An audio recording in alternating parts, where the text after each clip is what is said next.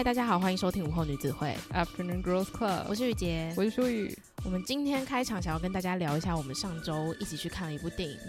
是什么呢？是《妈的多重宇宙》，它的英文是，诶，是 Everything Everywhere All at Once。没错，Bingo。我刚刚真的很紧张，想说到底是 Everything 还是 Everywhere 先。哦，我跟你讲，就是在我们开始之前，我必须要说。我觉得这个片名取的是蛮好的，嗯，但是在买票的时候，我觉得售票员会有点小困扰。我那时候就是说我要买妈的多重宇宙之后，他就说来这边是两张你的那多重宇宙，你就、哦、他不好意思讲，对他妈的就自己先消音，因为他可能也想说不好意思。我想说哇，售票员可能一直想说每天都一直要讲，有点怪怪的这样。可是那个在楼下就是跟大家说可以进场的那个人喊得非常畅快、欸，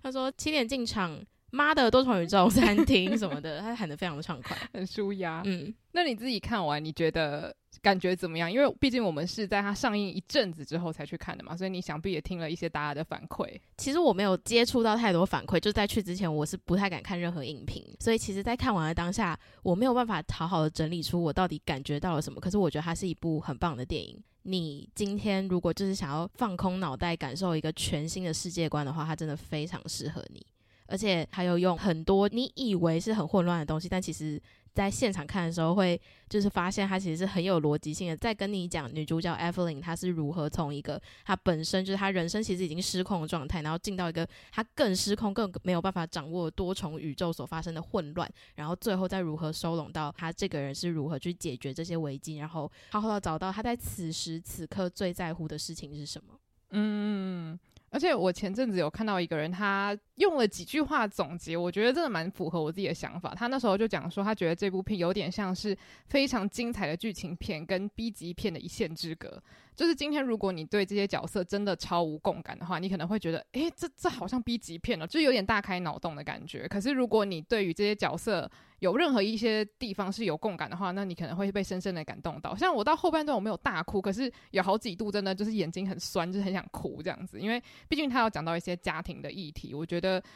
对我来说是蛮有共感的。然后其实也有人说，如果你是人生中有经历过一些混乱，或是你一直在想着好想要从这个黑暗中爬出来的话，你可能在看这部片的时候也会有一些哦天哪，就是讲到我内心的感觉。所以。之前我朋友他因为是住美国，所以他先看，他跟我说他觉得这是今年最好看的电影。但后来我看了几个影评分析之后，我觉得其实有些影评说的没错，就是他不一定可以打动到所有的人。可是我觉得他已经尽全力的在把娱乐性最大化，然后跟让所有人都可以享受这种很好的剧情之间做了一个很好的平衡。这样，嗯嗯，而且我还蛮喜欢的是，就是他。本质上不是一个搞笑片，可是他在整个剧情里面，他有放很多是前面就是你还有点想说什么意思看不懂的时候，然后后面他那个笑点突然圆回来了，嗯，所以你会在他圆回来那一刻觉得说，我好像看了一个很精彩的表演这样的感觉，嗯，而且就像你刚刚说的，其实它很工整，就它看似混乱，可是它很像是那种国文老师会给 A 加加的那种作文，它其实是个很工整的论文，对对对，因为他一开始就是他先给你看。Evelyn 她现在遭遇到的是什么事情？然后接着他才告诉你，那他发生这些事情还发生在哪边？然后最后就是跟你说这些事情还全部一起来。嗯，所以我觉得基本上还是很推荐大家去看。但是我自己是还蛮好奇，就是我爸妈看了会有什么样的感觉？啊，他们想看吗？我觉得他们想看呢、欸，不过也因为就是最近有很多事情嘛，所以他们也在想说啊，就是有有点。类似被劝退的感觉哦，对对对，那这至于最近的争议，大家应该也都蛮蛮知道的。我觉得这部片可能虽然对爸妈来说乍看之下可能有点太新潮，可是我觉得他。最想要讲的核心议题，可能他们会是，其实可能会比我更有感觉。嗯，因为毕竟他们比较接近主角的年纪，对不对？对对对对对。嗯，而且他们应该其实也是遭遇到，甚至他们小孩的阶段，其实跟主角小孩的阶段是差不多的。嗯嗯。而且我很喜欢演女儿的那个 Stephanie Hsu，我觉得她好厉害。嗯。而且我去查她的个人资料，我才发现原来她是唱 Broadway 出来的。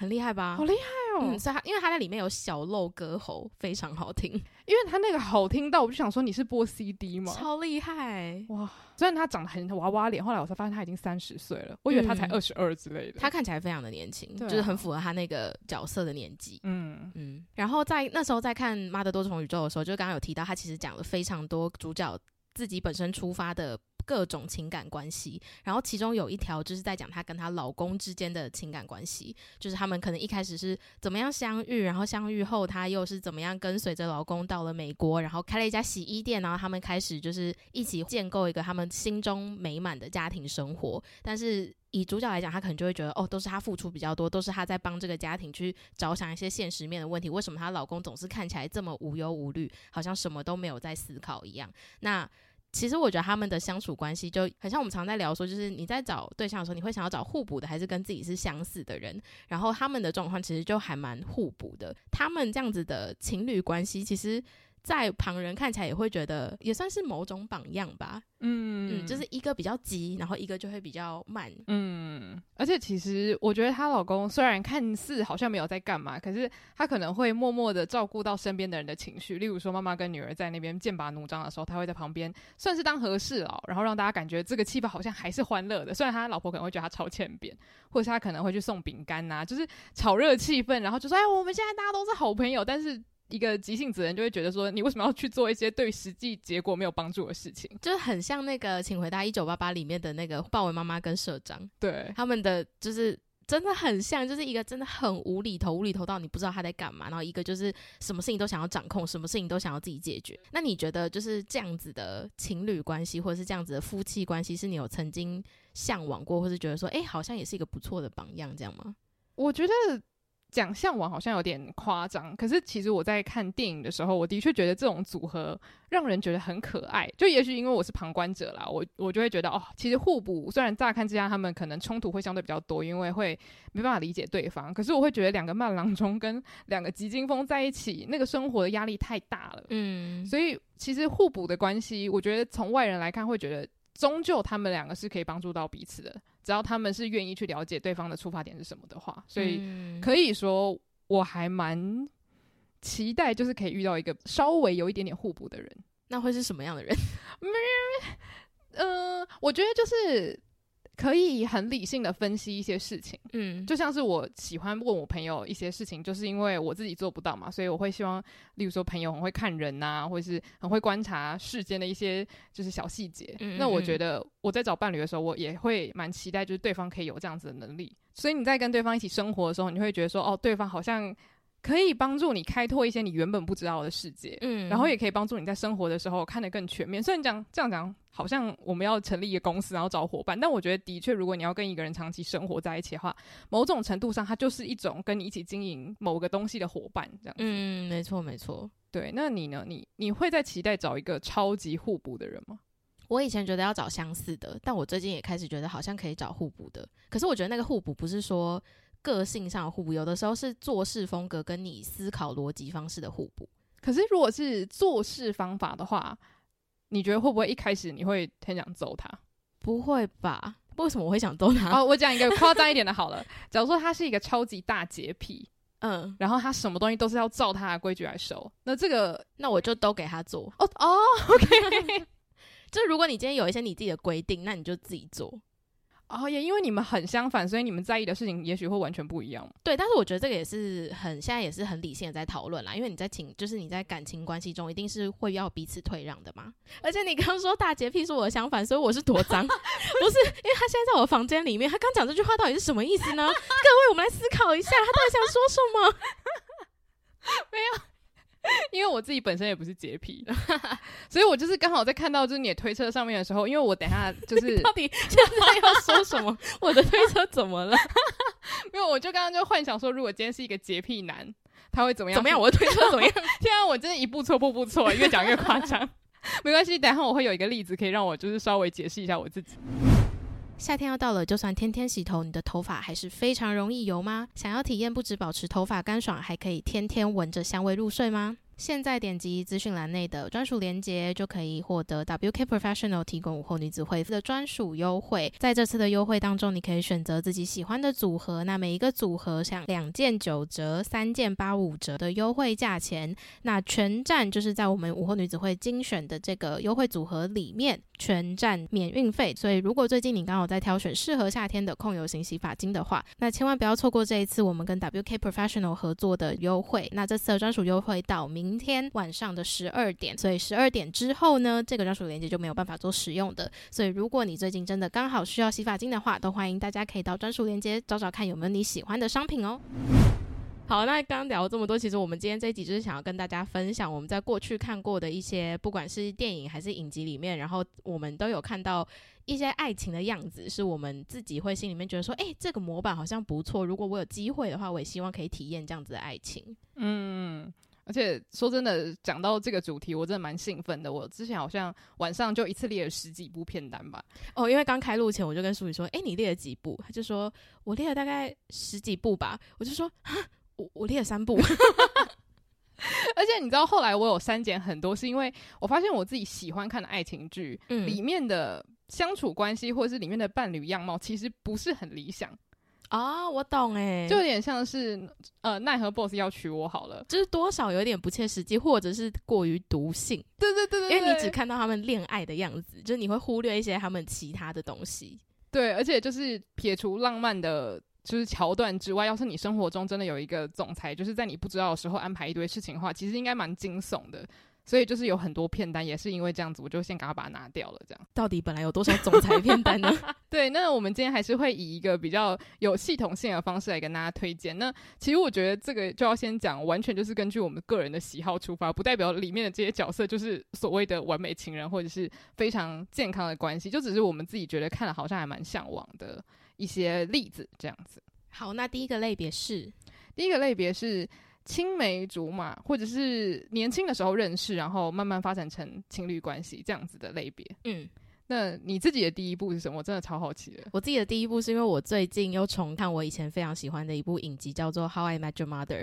中文叫做《追爱总动员》。里面的一对情侣角色就是 Lily and Marshall，他们是主角群，主角群总共五个人，然后他们就是在主角群里面那个非常非常稳定的情侣角色，然后后来也发展变成夫妻这样子。然后我之所以会觉得他们的感情非常的可爱，就是因为他们是在大学的时候认识，所以是他们是在彼此都还懵懵懂懂，可能就是。对于未来有很多想象啊，然后他们会一起就是做一些很笨的事情，然后接着就是一起进入到刚出社会的青壮年时期，他们同时要面对像是 Marshall，他就是准备要考法学院，然后 Lily 就是准备要开始工作这样子，然后在一起到就是他们进入到了夫妻的时期之后，他们要讨论可能比较大人的东西啊，像是他们要不要买房子，要不要生小孩，然后当中就是他们有时候还会演一些哦，他们其实在这么长的爱情关系里面，他们还是平常有维持一些很可爱的。小小就是情侣或者是伴侣之间的小仪式，你知道是需要透过长时间相处，然后跟很了解对方的习性，跟很知道对方的喜好是什么，然后慢慢建立出来的。嗯，所以我觉得他们就是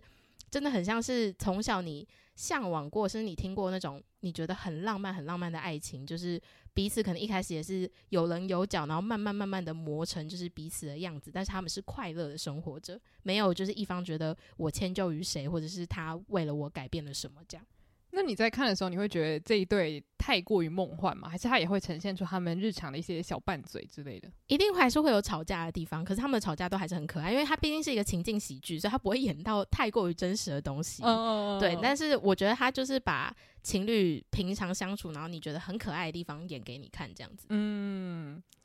哇，你刚刚前面讲了一个这么强的，我接下来要讲的。真的很那个，我我先提一个我们最近都看过的，好了，好，是那年我们的夏天的崔雄跟妍秀，然后我觉得会让人很向往的地方，就其实就很像大家为什么喜欢。儿时的恋爱，就是因为他们两个在在一起的时候，虽然他们彼此可能都有很多没有说出来的秘密，或者是埋藏在心底的创伤，但是他们对对方的喜欢都是超级纯粹，就是没有去考虑说这个人对我未来有没有帮助，或是我跟他在一起能不能够赚大钱，就只是纯粹在这个 moment 我很喜欢你，然后他们就在一起了。所以真的在看那部韩剧的时候，你会觉得打从心底的觉得，要是可以在学生时期遇到这样子的人的话，真的超级幸福。嗯，我们听过了很多在学生时期的恋爱，都会知道学生时期的恋爱真的是最没有目的，大家就真的只是单纯觉得，哎、欸，你不错哦，哎、欸，你好像蛮棒的，那我们在一起试试看，这样。嗯，嗯，而且因为他也算是有把那个时间轴拉到他们差不多三十岁嘛，所以也算是可以让大家看到说他们学生时期的相处，可能就是算两小无猜，然后也一起准备考试，就算生活很单纯。然后长大之后，他们的生活变得相对复杂之后，也因为我觉得他们两个也是属于极度互补。就是一个是全校第一名，一个是全校最后一名，然后一个每天就是不算很懒散，但他就是觉得软烂的生活是最棒的。然后另外一个就是他要往前冲，他们两个反而就是有点像是那个拔河，然后两端。让他们可以在一个平衡点，不然两个人都其实会有一点失控。就是一个是有点半放弃自己才华到一个极致，然后有一个是往前冲到会把自己逼到爆炸。嗯，但是因为有彼此的存在，他们可以算是在生活中找到一些让他们可以变成那个原本那个天真小孩的那种感觉。哦，所以我就很喜欢他们两个的关系，而且因为崔雄真的太像一个小宝宝了，嗯，就觉得要是有这种男朋友的话，感觉每天都很开心。小宝宝 就是。怎么讲？就是他对很多事情的看法都很直接单纯啊，但是他又不是说摆烂，因为他自己也是有目标，然后他也会往前进，嗯，所以他也是一个很有才华的艺术家。嗯、那我觉得这个 combo 就是非常非常的吸引人，而且我身边有非常非常多女生朋友都跟我说超喜欢崔雄，嗯，所以我相信这个编剧一定就是知道女生喜欢什么样的可爱男生。我觉得是诶、欸，因为他真的是建立了一个蛮理想情人的状况，嗯嗯。嗯对，所以这是我的第一个，然后再来我第二个是之前我曾经在算是 IG 上面有推荐过的一部陆剧，叫《你好旧时光》。嗯，然后男主角是张新成，女主角是李兰迪。然后张新成，大家如果有在看陆剧的话，应该知道他是一个演技非常好，然后也很年轻的一位男演员。嗯，那其实我觉得这部剧我真的很喜欢的原因，当然因为他们就是校园生活算是居多，然后也因为演员的演技真的非常非常的好，所以我觉得就是角色们都很鲜活。然后再来是他们两个都是学霸，嗯，所以我喜欢就是除了看互补的那种情侣关系之外，我也很喜欢看那种两个很相像的人，他们两个是怎么样在一起的，因为他们两个虽然都是学霸，但是他们的个性上也有很很大的差别。就是一个不知道自己要什么，然后一个就是永远都像小太阳一样。所以就是像这种情侣的话，你会有一种哦，他们看似一切都很完美，一切都很相像，可是他们还是有很多彼此需要克服的一些课题。嗯，但是他们两个都是聪明人，嗯，所以我觉得他也是给了我另外一种可能性，就是哦，当两个人都非常聪明的时候，他们的爱情可能会是什么样的模样？也可也可以是很可爱的，也不会像是我们总是在电视上看到，就两个人聪明的人永远都在拌嘴这样子。前阵子那个有一部很红的韩剧，我还没有看，但大家都非常推荐的是南柱赫跟金泰梨主演的那一部叫《二十五二十一》。然后其实我因为我没有看，但是我有听我朋友跟我分享一些他觉得里面印象深刻的情节，然后他就有提到说，因为男主角跟女主角都是非常有目标的人，他们都有一些各自的。不管是职业目标还是生活理想，他们想要自己去追求，所以在就是他们感情的发展过程中，可能就很常，因为他们心里面会希望就是对方可以成功，成长成更好的人，也是一件很棒的事情，所以他们也会不想要成为对方的阻碍，而做了很多就是我们看来会觉得很可惜的事情。嗯，对，所以我就常常在想说，其实有时候太像的，如果在情感关系中相处的话，其实好像真的很容易会有很多摩擦。对，说真的，虽然我刚刚讲就是《你好旧时光》是一个让我看了可能会心生向往的一部戏剧，但是其实它的调性偏小沉重，就是以校园剧来说，嗯，因为。就像你刚刚讲的，因为他们两个都是聪明人，都是有目标的人，所以其实他们要过的坎就不是我爱你，你爱我，我喜欢你，你喜欢我，然后我们俩就在一起这么简单。因为他们心思很细腻，会考量到很多自己可能不足的地方，嗯，然后或者是我跟这个人在一起，到底会不会影响到身边的人？所以我觉得的确就是，当你对于你生活有很多想象的时候，你就会觉得自己在谈恋爱的时候可能会需要有很多考量，甚至不是只是我喜喜不喜欢这个人这么简单而已。嗯嗯，对。那我觉得大家如果有时间可以把这部片看完的话，其实。其实也可以，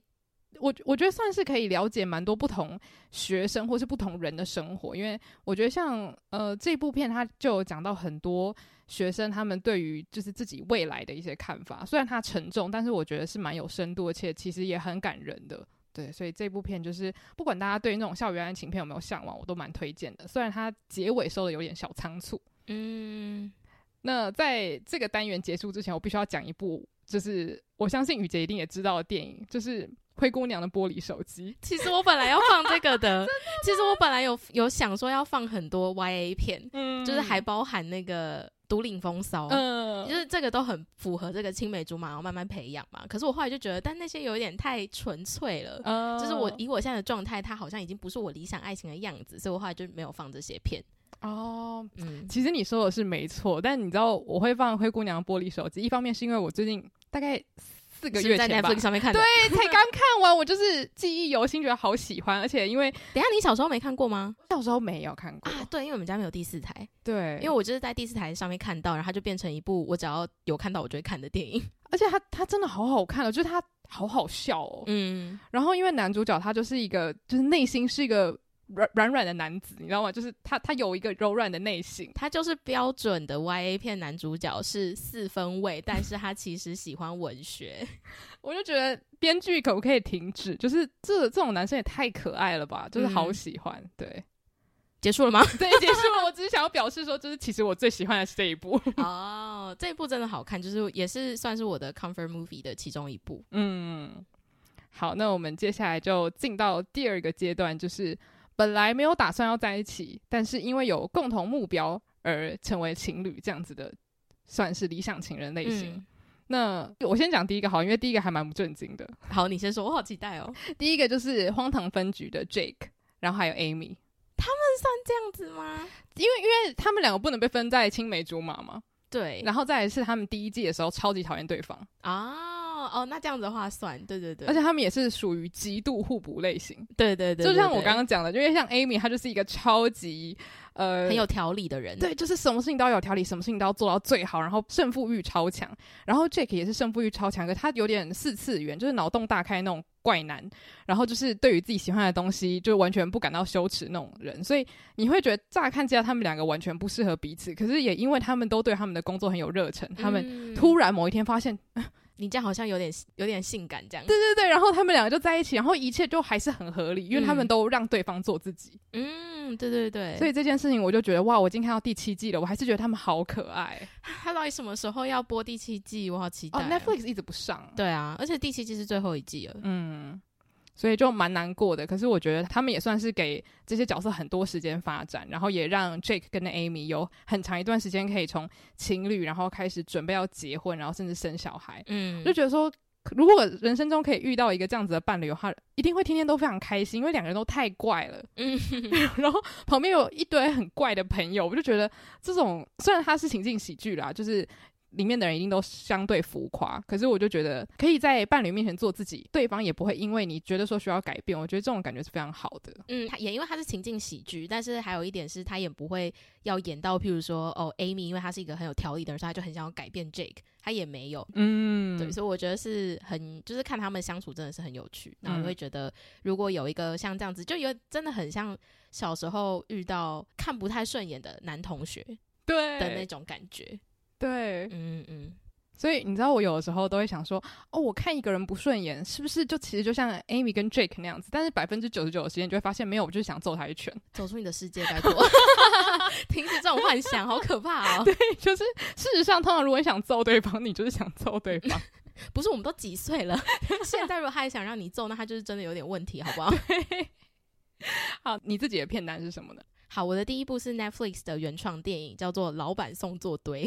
我知道是那个刘玉玲有演的，对对对，就是刘玉玲，就是演那个女生的老板，就女主角的老板。然后她就是在讲说，男女主角本来他们是完全互不相识，可是他们都各有一位非常难搞的老板。然后像是女主角的老板，就是刘玉玲饰演的，非常机车，就是很像穿着 Prada 的恶魔那样子的米兰达。可是大家你看得出来她的。心情难过，可能一部分是因为他没有对象，所以他们就是后突然间发现说，诶，我们的老板都很机车，但他们其实有点适合对方，而且他们又都没有对象，是不是只要让他们谈恋爱了，我们的生活就会好过一点？因为他的重心就不会只在工作上面了，所以他们男女主角就开始动身，然后去就是做很多。呃，制造很多惊喜啊，然后让他们，比如说在电梯偶遇啊，然后一下子就是男生可能就会跟他的老板说：“诶，你知道隔壁公司的那个女老板，她好像蛮喜欢你的什么的。”然后女主角也会跑去跟女老板说：“诶，这个花是隔壁公司的那个男老板送的。”就是一直制造这种明明不是对方本意的事情，可是却让这两位被。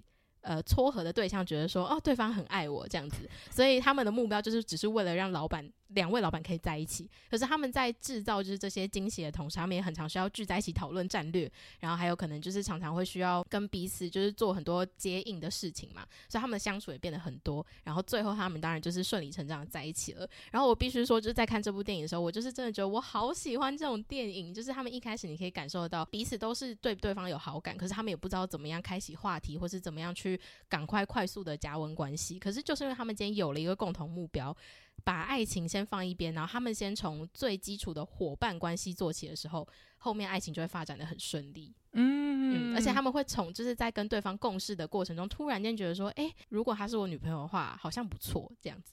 哦，我我知道为什么这个东西这么吸引人，是因为如果你直接开始发展爱情关系的话，其实身为观众，你必须要去脑补很多背后的故事。嗯，但是因为他们是先从伙伴或者是合作关系开始，所以你会知道他们两个的吸引力是从何而来。没错，而且我觉得还有一个点是，因为他们一开始并没有要发展爱情，所以他们在彼此面前就不需要假装，他们就可以很放松的说他们想要说的话，然后做他们想要做的事情，而不用去顾虑说，我今天做的这个动作，他会不会觉得我很不淑女，嗯、或者是男生会觉得说，哎、欸，我今天大吃披萨，他会不会觉得我很好吃懒做这样？哦，我超喜欢这种的，嗯，其实就是有点朋友变情人的感觉，对，类似。可是他们因为一开始他们也没有认识，但他们就是有一个非常明确的共同目标。哎、欸，你现在搞得我很想看，因为我一直以为、欸、你没看过，我没有看过，非常好看。好好好，OK。那接下来我要举的一个例子是御赐小仵作。啊，我知道。对，之前在那个会员单集，很久以前会员单集曾经有介绍过这一部。嗯，那御赐小仵作呢，它讲的就是一个仵作以及他上司的故事。那仵作在就是古装剧常看的人应该都知道，他是属于有点像法医这样子的工作。然后女主角就是一个小仵作，因为她算是一个非常年轻，然后他们家里世世代代都是在做仵作这样子。然后她就是抱持着满腔的热血，想要就是进城里面考试。虽然她是女生，但是因为她的能力非常好，所以后。后来就是因缘际会，他就是成为了可以就是辅佐官员，然后呢去查案的一个仵作这样子。那也因为他跟他的上司之间，他们的关系纯粹就是有点像是英雄惜英雄吧，就他觉得他的上司就是非常的优秀，然后是一位明察秋毫的大人。然后呢，他的上司也觉得他是一个非常非常就是有才华的仵作，所以就把他带在身边，然后跟着其他很可爱的角色们一起到处去查案。他虽然是一部。算是制作成本不高的录剧，可是我觉得他非常认真在写案件，所以有点像你刚刚说的那样，就是他们之间的相处完全不是刻意的撒糖，可以说这部片几乎没有糖，他们的糖就是在于他们彼此在讲话的时候，你就会发现他们好适合彼此哦，这两个人的个性真的好。就是好可以理解对方，所以你会因为看到他们的相处而就是真心的为这个 CP 加油这样子。那他们彼此有就是透露出欣赏之情吗？有，都都是眼神，你知道吗？因为是古装剧，嗯、所以就可能在他很认真在做某件事情的时候，他那主管就是眼神这样，就是散发出星星光芒看着他这样子。然后他们的告白也都是非常的淳朴纯粹，因为他们两个角色的个性就是超级务实。然后超级实事求是那种感觉，所以你会觉得就是因为他们两个都是这样的人，就相对起来就是更可爱，嗯，然后也不会有太多浮夸的情节，所以我觉得以剧本来说，真的是一个上上之作，嗯，就很推荐给喜欢看有认真剧情，然后又有一些爱情成分，然后还是算很轻松的剧集的人，因为他其实还是有很多笑点。可是我真的是很久没有看到一个这么认真在查案的古装剧，嗯嗯，对。而且就是说真的，朋友变情人这种主题，大家应该就知道，就是你很容易会投入在里面。嗯，对。好，那我的下一步是我们之前其实有介绍过，但我忘记是应该是在正规单集有讲过，就是他其实没那么喜欢你。这部电影里面有非常多情侣跟夫妻。就是他们在讲他们的情感关系嘛，然后里面的其中一对就是 Justin Long 跟那个 Jennifer Goodwin 演的 Gigi and Alex 这一对，我超喜欢，他们好可爱，因为我觉得他们的建立感情的关系也是，就是这个类别里面讲到，他们一开始就是为了一个共同目标，然后那个目标是什么？就是帮 Gigi 找到不会再糟蹋他的好男人，然后 Alex 饰演的就是一个他在酒吧工作，然后他看过就是是男人无数，他一看就知道这个男人是好，那个男人是坏，这样子。所以 Gigi 就是走投无路，就来请求他说：“你可不可以帮我鉴定男人？”那 Alex 他这个角色一开始就是觉得有点麻烦，但是看他就是 Gigi 这样真的好可怜，他就想帮他，所以他就开始帮他，就帮忙帮忙，就发现 Gigi 怎么还是一直都遇到烂男人，他就觉得很很就是心里过不去。后来呢，就是 Gigi 好不容易遇到一个真的不错的男人了，他又觉得不开心了，他又觉得 Gigi 怎么不需要我了？他就是这时候才发现，原来他爱上 Gigi 了。嗯，然后我就觉得天哪，这种就是情感建立的关系，跟他们就是后续他们在爱情关系中，就是 Alex 也知道 Gigi 是一个多好的女生嘛，就是多天真无邪、多可爱这样子，所以他也会很好对待她。嗯，对。其实我很惊讶，就是像这种这个有点大家会说是大堆头的电影，对，就是通常我会预期我自己看完之后立刻忘记，嗯、除非像是那种很经典《爱是你爱是我》，大家会看八百次那种。但是他其实没那么喜欢你，我大概看过一次之后，这一对我就记得超清楚，而且有很多台词真的就是会烙印在我脑海里面诶。而且其实他们出场的场景不多，嗯，可是我每一次都很期待他们出场，对，因为他们其实有点算是这一部剧里面比较。平顺又可爱的爱情，嗯，对，所以相较就是跟其他对比起来，你就会觉得哦，他们好可爱，对，嗯，而且也因为一开始我觉得贾斯汀龙饰演的那个酒保，就是他讲话蛮贱的，嗯，就虽然如果真的发生在现实生活中，你可能会觉得他很坏，但是我觉得相较后面的反差的话，你就会觉得哦，这个爱情很珍贵，是因为他真的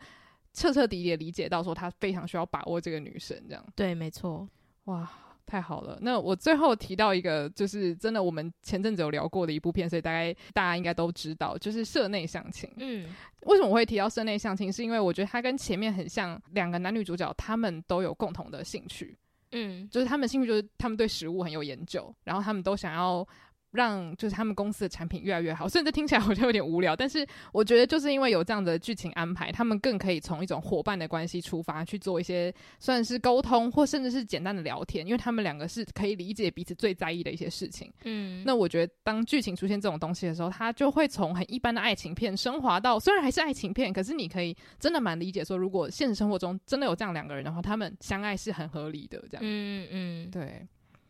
好，那我们最后要进到的第三个类别是他们的生活，就像是理想伴侣一般，所以也可以说他们是比较属于平淡又充满幸福的类别嘛。没错。好，那你的第一个平淡又幸福的类别到底是什么呢？我的第一个其实从你在电影里面看到的小片段来讲，你根本就不知道他们日常生活是怎么样。可是必须说，他那一段实在画的太好了，他就是动画电影《天外奇迹》最前面的。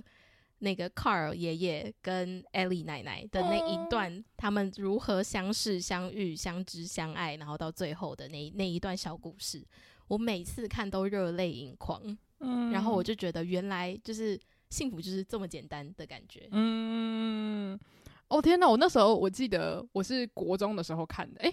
对，国中的时候看，真的超久以前。可是那一段真的。不管是小朋友还是大人都很催泪，嗯，非常。其实我不知道对小朋友来讲是，就是小学生来讲是有什么样的感受。可是我觉得，在你对爱情有开始有一些想象，或者是你了解爱情，就是你大概认识到爱情的时候，你看到这个片段都会觉得心里很暖，但是又很感伤。嗯，对。我觉得他最强的就是他用了超级短的篇幅，让你看到人生中可以说是大部分的人最珍惜的一些小片段。嗯，没错，没错。我就想说，天哪，就是。这群动画师真的很强诶、欸，就是他们一定有一些过人的生活经历吧。嗯，哇，那我接下来要讲的这个，相较起来又又很闹的感觉，因为它也是一个情境喜剧。嗯、呃，你说，你说，就是为什么我前面一直讲出一些很欠扁的台词的罪魁祸首，就是 New Girl 的 Schmidt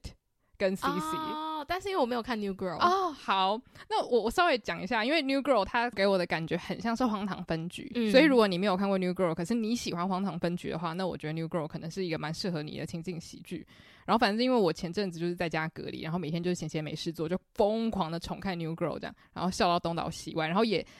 因为这样子，我就重新复习了里面算是一对很早就确立关系的情侣，也就是里面的一个男主角叫做 Schmidt，然后他就是一个非常有强迫症的男生。那他的人设就是他小时候非常非常的胖，然后呢就是受尽欺辱这样子，然后他长大之后就奋发向上，然后呢就是变成了一个身体就是充满肌肉的紧实男，然后就是在一个行销公司上班。然后他就是一个非常怪的人，因为他整个影集基本上每个人都是又怪又可爱，嗯，然后都都有自己的一些小怪癖，然后他。就是一个就是非常要求全身都要打理很完美，然后生活中一切都要很干净，然后就是超级有洁癖的一位人士。然后他就是疯狂的爱上了女主角 Jess 的好朋友叫 Cici，嗯，然后这个 Cici 就是一个很漂亮，然后呢是兼职模特，然后有在当酒保这样子。那可以说她的生活。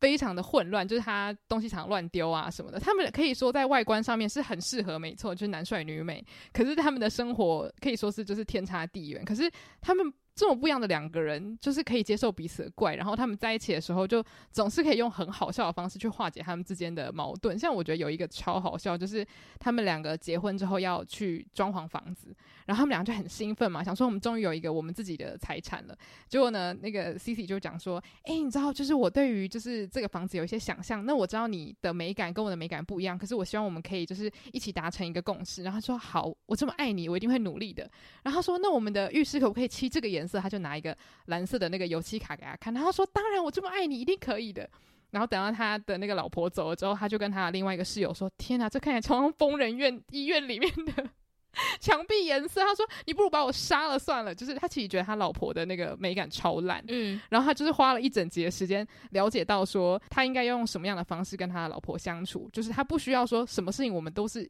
一加一除以二，嗯，然后才可以等于我们要的那个东西。有的时候是有些东西听我的，有些东西听你的。不一定是说我爱你，所以我就要就是试图让你开心，然后呢，不不表达我自己的想法。嗯，嗯，就其实我觉得，就他们后半段的相处，真的算是给我蛮多与伴侣相处的一些小灵感吧。嗯嗯，因为他们两个实在是太不一样了。可是他们两个都不会因为彼此的不同而讲说：“天哪，我为什么会当初会爱上你？你你这么的奇怪，这样子都不会有这样子的对话。”我就觉得他们两个真的是充满爱的角色。虽然说情境喜剧，它就是要让你快乐。但我觉得 New Girl 它真的算是在疯狂之中有呈现一些两性或是朋友之间相处会遇到的一些难题，这样。嗯，因为我虽然没有看完整看过 New Girl，可是我曾经看过 New Girl 的第一季，大概前五集，因为那时候电视上有播，我就会看，所以我是有看到 Schmidt 跟 Cici 这一对。可是他们那时候当然还不是一对，他们只是就是彼此对对方有好感。但是他最前面我记得就有演的蛮清楚，就是 Schmidt 一直在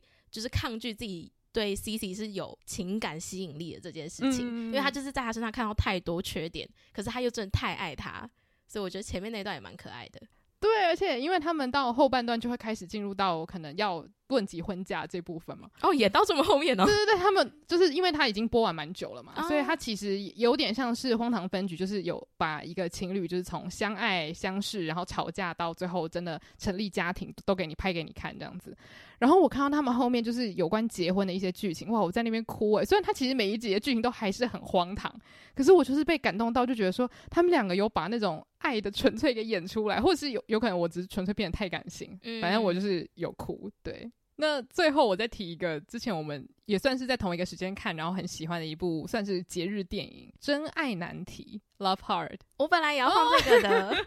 那你为什么后来没有放？因为我觉得，就像那时候我们在讨论这一部的时候，我有提到，就是我其实，在电影中看不到他们太多情感连接哦，就是他太多都是在描述他们兴趣很合，个性也蛮合的，可是他没有让我看到他们两个人真正的就是有在爱对方的那一种热恋的感觉。哦，对，这部分我真的觉得蛮可惜的。我自己会很喜欢这部片，我怀疑是因为我很喜欢里面那个 Jimmy 欧阳演的那个角色，就觉得他很可爱，然后很真实。虽然他一开始做的事情不好啦，就是骗人这样，但是因为后面有一段就是。就有点像是，因为男主角他其实在家里 算是一个被压迫的人，嗯，就是因为他的爸爸跟哥哥都是属于那种大名大放的人，然后就是很多才华，然后旁边人都很就是羡慕他们，所以他就是一直觉得自己好像一无是处，然后没有什么过人的优点。可是因为他跟女主角的关系就有点像是他们没有打算要往一个关系前进，所以他们反而可以用一个很清楚的眼光去看对方有什么地方是好的，嗯，然后也毫无保留称赞对方，嗯，我就很喜欢他们两个就是彼此。算是鼓励吧，就是虽然一开始有点像是好战友，但是像中间有一段，就是女主角有算是告诉男主角说她的兴趣其实是非常美好的，然后像那一段我就觉得超可爱，然后我就觉得哦，这一定是就是女生最喜欢看到的片段，因为那个男主角他的某一个兴趣是女生看到会直接尖叫的那一种，超级可爱的那种，对，所以这一部分我会觉得我蛮喜欢，但是就像你说，他们没有太琢磨，就他们真的坠入爱河之后的一些反应。嗯，就是他们还是真的比较像伙伴感。嗯，我觉得到整部电影最后结束，都让我觉得他们只是伙伴。你说会亲嘴的伙伴？呃，就是好像有一种，哎、欸，我们我们很我们这个伙伴关系不错，那我们先试试看。哦，对，不是像是前面就是老板送作堆的男女主角，他们给我就是他们一直在共同努力的过程中，还是有一些火花存在这样子。哦，对，所以其实这样讲，我觉得他蛮适合初二的。如果他有想要，就是再多给他们一点爱情的因素的话。对，不过就是如果他没有二的话，我觉得大家还是可以去看，因为它就是一个算是佳节轻松电影，然后又给你就是你知道两个帅哥让你选这样子。嗯嗯嗯。哎、欸，你讲完这个，我也想要再补一个，但是这个就是有一点像第一个主题讲的那个，就是从学生时代到像就是最后在一起，嗯，然后还有就是包含这个就日常生活中的，就是一开始情境喜剧是摩登家族的 Phil 跟 Claire。他们也是，就是一个是很散漫，然后很无厘头，然后一个也就是有点急，然后希望事情都是照他的规划进行，这样子的双人组。那他们两个之间的相处也是属于因为爱克服一切吗？还是他们是有点互相打磨，然后最后变成不一样的人这样？呃，对，是因为因为爱克服一切，嗯，就是很就是男生很很接受女生的一些控制狂偏执的部分，然后女生也很接受男生一些无厘头的部分，嗯，对，然后因为他们就是组建家庭嘛，他们就是有育儿的问题啊，还有一些人生目标的问题啊什么的，所以他们还是在就是以家庭为共同目标一起努力这样，嗯，嗯，而且因为你刚刚也是举了一个算是情境喜剧的例子嘛，我就突然想到就是。我觉得情境喜剧之所以让人看了会觉得很向往，里面的一些情侣关系，可能也是因为里面有很多的好友在身边，嗯，然后他们也会观察说，哎、欸，这两个人他们是不是出错了？我们需要就是出动来帮忙，就是永远都会推进他们的沟通再往前一步，嗯，所以就是会让你看了会觉得哇，就是。怎么讲？虽然他们会遇到一些困难，可是你从来都不会觉得这是一个让人很气馁的事情。嗯，你会觉得是一个好像又克服了一个什么的感觉。嗯，可能就是情境喜剧的目的啦。对，因为就是他他是通常蛮短篇幅的嘛，情景喜剧，所以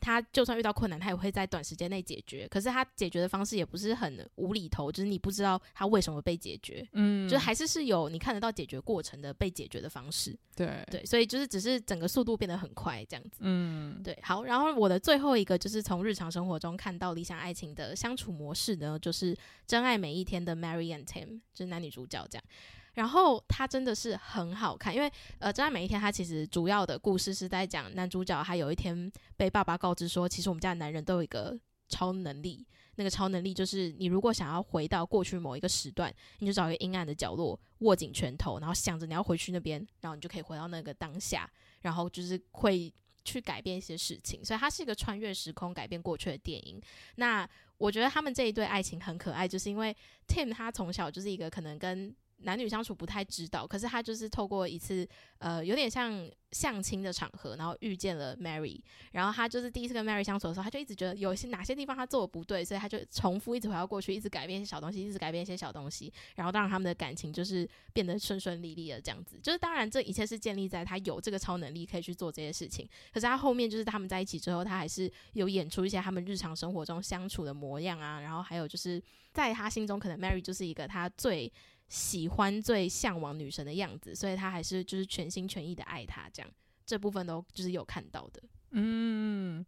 哦，我觉得你最后提到这个，又再再次提醒了我没有看这件事情，我觉得非常的羞愧，因为我真的很想看，而且很多人就跟我讲说，你不看真的对不起你自己。但是我觉得不用这样想诶、欸，因为就是本来我觉得爱情电影，特别是有很浓厚情感的电影，都是你需要让自己。有点准备好再去看，它不像我们前面讲到情境喜剧或者是那个 YA 片那样子，就是很纯粹的恋爱，你其实不用太放太多情感进去，你也可以很快的了解到他们为什么而爱对方。嗯，对，只是这种。我觉得情感比较浓烈的，你还是会需要时间沉静下来之后，然后准备好，就是好，我今天要来看看这部电影要给我什么样的爱情。嗯，对。然后最后就是我想要在加码提到的两部是，就是它不一定理想，可是它却是一个非常真实，而且我觉得其实很多人在生命中可能都经历过这样的爱情，他甚至也会因为他自己经历过之后，他也会跟身边的人说，其实我觉得大家可能都要谈一次这样的恋爱，去更了解自己。那像这样的恋爱就是有两部，第一部是《La La Land》。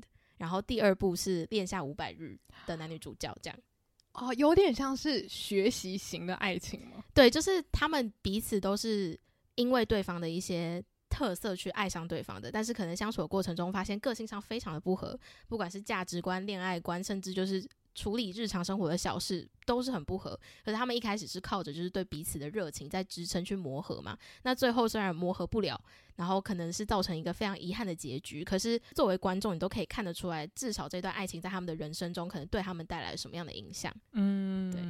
而且像《恋下五百日》之前，很多人都讲说，有时候你可能年轻的时候是某一派，可是你长大你会突然理解说，哦，原来没有分派，就是你相信哪一种理念而已。我觉得还有一个是你今天遇到什么样的人，嗯，有的人就是你你他就是会引出你那个最不负责任的一面，嗯，有的人就是会引出你最有热情跟最充满爱，想要给予爱的那一面，嗯，我觉得真的蛮不一样。其实就像你平常在外面交朋友的感觉是一样，有些人他就是可以引出你很喜欢分享，很喜欢就是很兴奋，一直想要跟他讲身边发生的所有事情。有些人就是他会就是会让你觉得我好像需要跟他保持一点距离。我们如果你他不问，那我也不答的这种氛围。嗯而且这件事情其实没有所谓的，就是这个人做错了什么事情让你不想分享，就只是纯粹你们就是这种关系，所以你也不需要去探究说你为什么会让我这样。没错，对，所以之前因为像《恋下五百日》，我是高中看的，你这么早看？我很早看，然后我看完当下我就是情绪很强烈嘛，我就觉得说，就是我对于某些角色的行为很不能理解啊，怎么可以这样啊？但是后来长大，其实想一想，也没有什么能不能理解，就只是这些角色他当下。他说的很清楚，我就是想要这样。那你怎么可以去说他的爱情观是对还是不对？那就是有点像是一个巴掌拍不响嘛。既然两个人头都洗下去了，那因为像我其实高中的时候，我就觉得说，哦，男主角很可怜。嗯，但其实我长大之后，我就觉得其实没什么好可怜的。人家就跟你说，我没有要，我没有要什么样的爱情，我没有要跟你长长久久。那你在那边自作自作多情是什么意思？就是其实如果在女主角的角度去看的话，也会觉得男主角太穷啦。嗯，然后其实我觉得我们今天提到的电影都真的还蛮个人取向的。嗯，就是我我心中的理想爱情可能不是你心中的理想爱情，所以我也很好奇，大家不知道对于你们自己对于理想爱情的定义是什么？就你们也会觉得是要找一个个性非常相似的人，还是就是觉得生活就是要有火花，所以我要找互补，而且最好可以跟我每天斗嘴相处的人这样子。然后还有就是包含，我觉得虽然我们现在都有因为看了非常多的作品，所以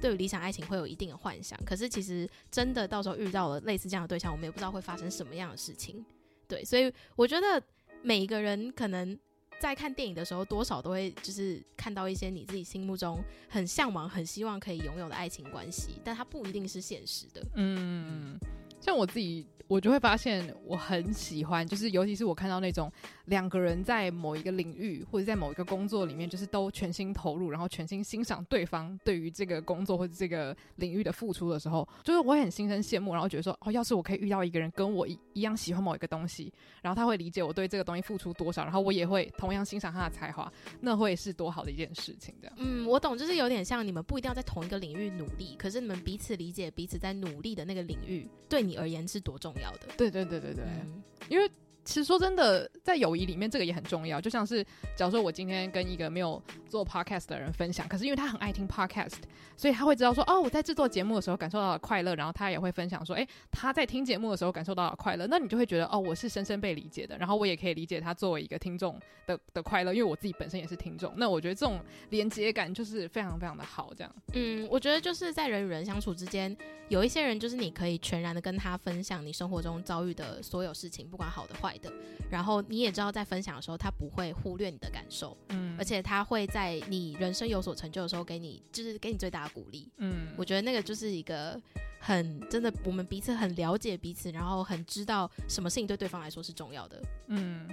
而且我觉得也因为这样，我后来都不太会就是去跟别人讲说这个爱情片你一定会喜欢，因为其实你越长越大，每个人对于爱情理想的样貌可能会就是真的会差十万八千里。可能你的蜜糖是别人的毒药，他可能一看想说这也太有毒了吧？嗯、那我可能就继续看那些有毒的霸道总裁，我还是很快乐，因为我可以看到里面有一些些是我很向往的，就是小片段这样子，我还是可以从中得到很多快乐。那我觉得这个东西就是它虽然很私人，但是其实我觉得向别人推荐我东西的时候，我也要先自己去判断说这个东西适不适合我，而不是说我全盘接受，然后说你怎么可以推荐给我这个不浪漫的东西？嗯，对，因为品味本来就是这样子的一件事情嘛。嗯，所以我才说，就是其实你也不用觉得还没看《真爱每一天》，好像现在你有点 FOMO 这样子。嗯，我觉得完全不用，因为它真的是一部你需要身心准备好再看的电影。嗯。好，那就非常谢谢大家今天听我们分享这么多个理想情人或是理想恋爱关系的片单呢，也欢迎到我们的社群跟我们分享你自己很推荐的片单有哪些，或者是你自己有哪一些角色是你算是你的人生恋爱对象角色，这样就是你希望可以跟他在一起。对对对对对，直接邀请大家来分享他们自己的那个 幻想对象，这样。那如果你对这一集的特定片段有想要做留言的话，都可以到 Mixer Box 搜寻午后女子会，在我们的节目中跟我们做留言互动。对，那如果你想要投稿我们的来信单元的话，就可以在我们 IG 的 bio 连接找到我们的来信表单。那我们的 IG 账号是 Afternoon Girls Club。那如果喜欢这期节目的话，也欢迎到 Apple Podcast 帮我们留下五星评论。谢谢大家今天的收听，午后女子会散会。